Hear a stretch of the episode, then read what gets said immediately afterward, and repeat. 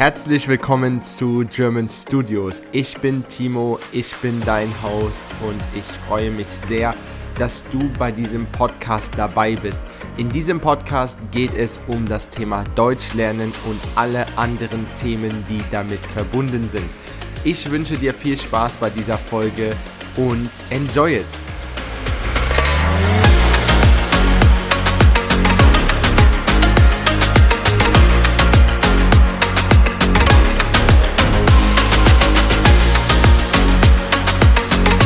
Hallo und herzlich willkommen zu einer wundervollen neuen Podcast-Folge mit mir. Ich bin Timo, ich bin dein Host und hier ist der Podcast von German Studios. Bevor wir heute mit dem Podcast starten, möchte ich dich einmal informieren. Wir haben einen wundervollen Instagram-Account, German Studios Language School, und dort posten wir ganz, ganz viele interessante Vokabeln, Neuigkeiten, Grammatik und super wichtige Informationen für dich. Du kannst uns einfach finden bei Instagram, German Studios, Language School. Schau einfach mal rein. Wir freuen uns auf dich und vielleicht möchtest du uns direkt abonnieren, damit du keine neuen Posts oder Informationen mehr verpasst. In dieser Podcast-Folge sprechen wir über die Wörter Erlebnis und Erfahrung. In Englisch sind diese Wörter Experience, aber auf Deutsch sind es zwei Wörter. Warum ist das Wort Experience in Englisch nur ein Wort und in Deutsch zwei? Wir haben einmal die Erfahrung. Erfahrung hat den Artikel die, es ist feminin. Warum? Das Ende von dem Wort ist UNG. Alle Wörter in Deutsch, die UNG am Ende haben, sind immer feminin. Ich sage in meinen Deutschkursen zu meinen Deutschstudenten immer, UNG is always D.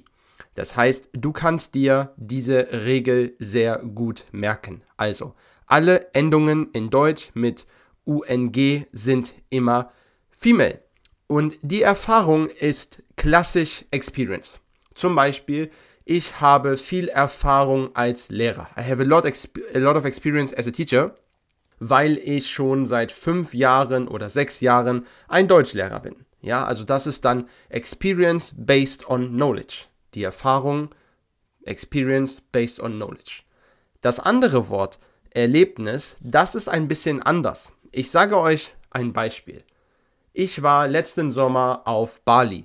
Das war ein tolles Erlebnis. So last summer I was on Bali and this was a great experience. Und hier ist die Experience based on a moment or on a situation, not on knowledge. Und das ist eigentlich der große Unterschied.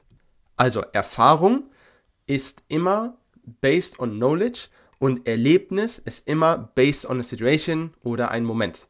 Das kann man sich sehr gut merken. Und wir haben natürlich auch Verben.